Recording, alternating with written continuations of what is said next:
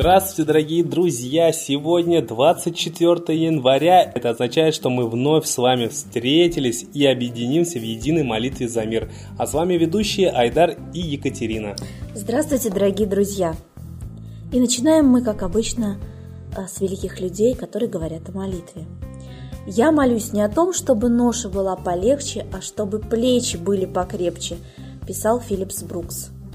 Боги живут только нашими молитвами – писал Данил Рудый.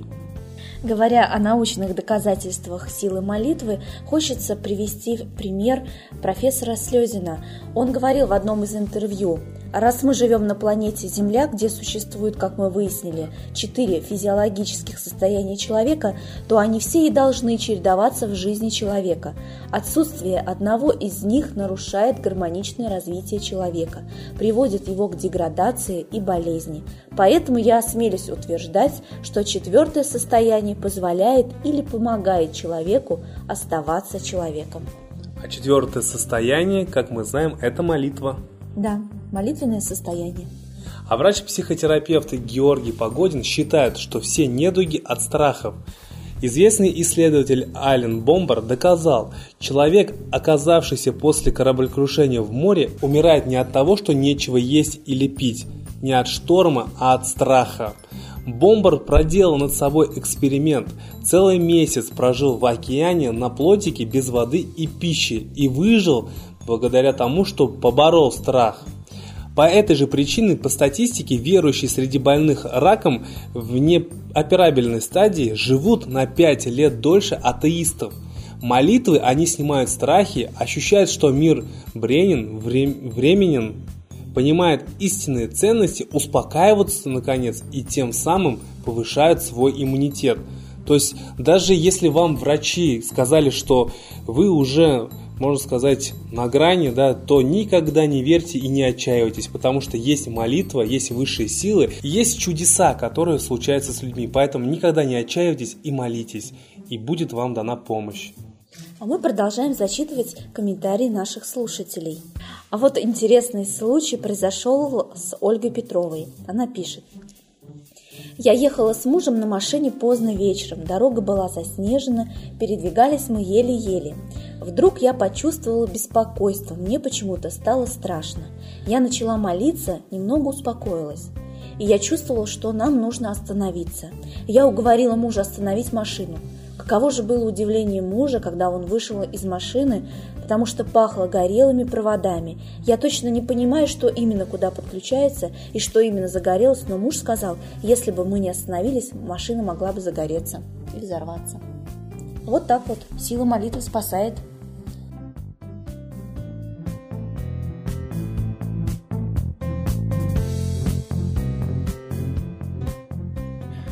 Сегодня 4 года с э, момента э, теракта в аэропорту Домодедово. Э, мне самому лично пришлось там побывать. Наш самолет где-то через полчаса приземлился после совершившегося теракта. И нужно было видеть вот реакцию людей, которые вот после всего произошедшего, реакция какая-то безумная, совершенно какой-то азарт, что ли, ажиотаж. То есть, когда по телевизору там в кафе в аэропорту э, начали передавать подробности событий, все туда бросились, и как будто вот это все не э, происходило, как будто рядом еще не лежали трупы, вот буквально там в 200 метрах от этого места. Э, журналисты носились туда-сюда, искали вот там, где раненых вывозили. Ну, то есть, как бы Вот какую реакцию от людей э, ждали, такое есть. То есть э, самое главное было создать условия для работы СМИ, которые э, создавали бы нужные впечатления, которые, э, соответственно, могло привести к последующим решениям властей. А если вы помните, то последствием того теракта в Домодедово стало установление рамок металлоискателей. Во-первых, на входах в аэропорты раньше было только в предполетную зону эти рамки. И, во-вторых, э, на всех железнодорожных вокзалах тоже, э, соответственно, начали устанавливать эти рамки. И э, вскоре после этого еще и в автобусы тоже стали продавать билеты по паспортам. Ну, то есть значительно усилился тотальный контроль за всеми нашими передвижениями. что позволяет предположить, что именно это и было целью того самого теракта.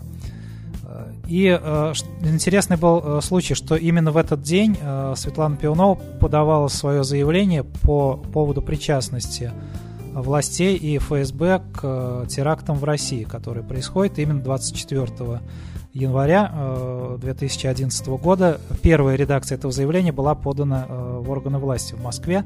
Но вот как раз в связи с тем, что в этот день произошел вот этот теракт, был выпущено дополнение в связи именно с терактом в Домодедово.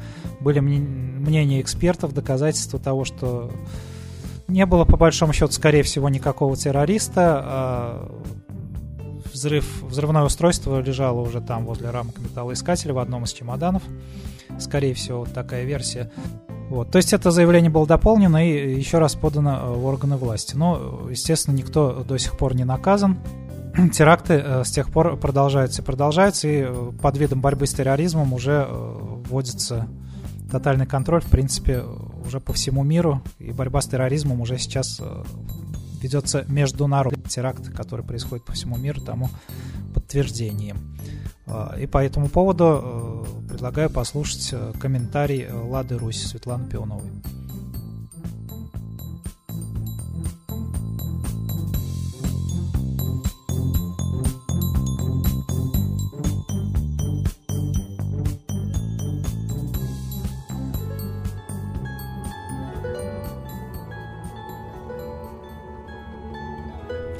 Граждане России и мира, я считаю, что все мы должны объединиться в спасении своих жизней, которые оказались под угрозой в результате деятельности спецслужб всех стран мира. Мы должны всеми силами распространять ту информацию, которая дает нам основание считать, что именно они организовывают теракты, кровавые и жестокие.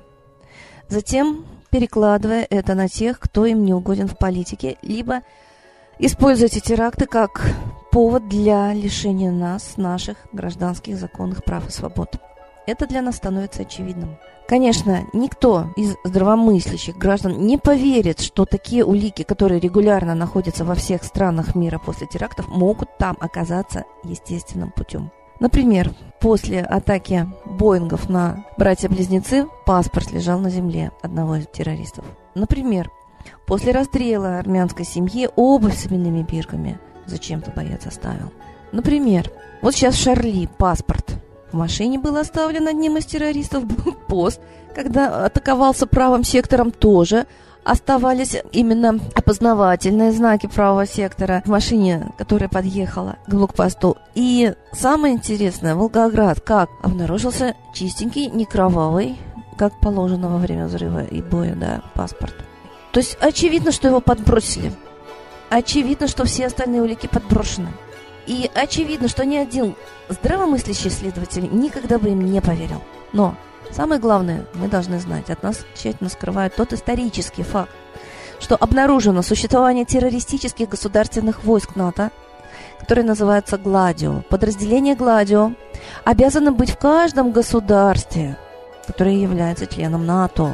Вспоминаем, Путин подписал соглашение, не спрашивая нас и не ставя нас в известность, народ России, что Россия берет на себя обязательство действовать так, как если бы она была членом НАТО. Это написано в соглашении. И она пускает войска НАТО в полном вооружении уже 10 лет внутрь.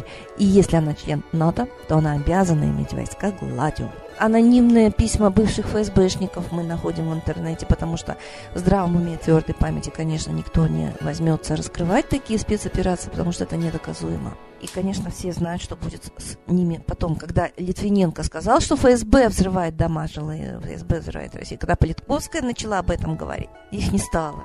Вы хотите, чтобы и вас не стало? Мы не доверяем той власти, которая имеет тайные войска против своего народа. Мы живем, получается, на войне. Вывод из всего этого международный и в Америке, и во Франции, и в Армении, и в России. Действуют одни и те же войска. И доказать нам это невозможно, потому что это сами спецслужбы. Мы имеем право не доверять такой власти.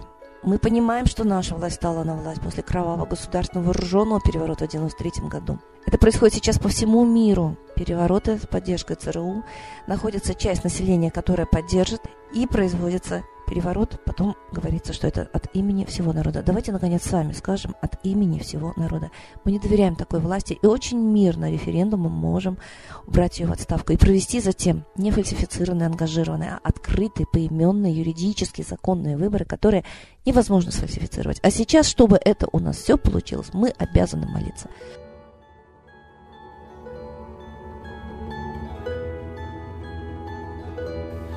Спасибо большое, Ладе Русь, а сейчас единая молитва за мир.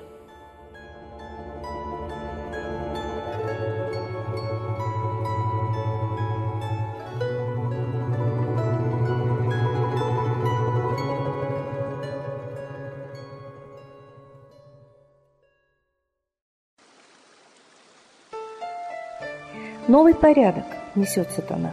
Миру готовы мор и война – Русские боги, спасите страну. Трусости, лени, простите вину. Митра родителем был нам небесным, Стал он Майтреей великим, известным. Слышит он русского люда мольбу, Помощь нам шлет, коль идем на борьбу. Владыка Майтрея, нам помощь пошли, Погибель убрать от планеты Земли. Твои легионы пошли нам с небес. Народы с мольбой ожидают чудес. Господи, разум народам верни. Вновь наступили тяжелые дни. Снова войска на готове стоят, снова на смерть посылают солдат. Брат поднимается снова на брата. Мы в эгоизме и лжи виноваты. Верим предателям рода людского. Мир наш над пропастью гибели снова. Полный, тотальный контроль наступает. Карта раба нас свобода лишает.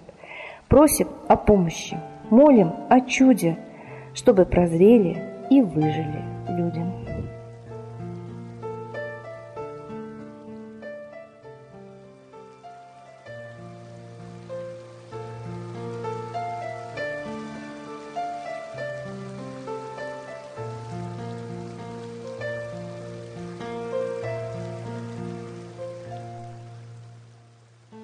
Думайте о мире, помогайте миру, заботьтесь о мире и присоединяйтесь к единой молитве за мир. Ну а следующая трансляция молитвы за мир состоится завтра, 25 января в 12.00 по Москве. Будем ждать всех!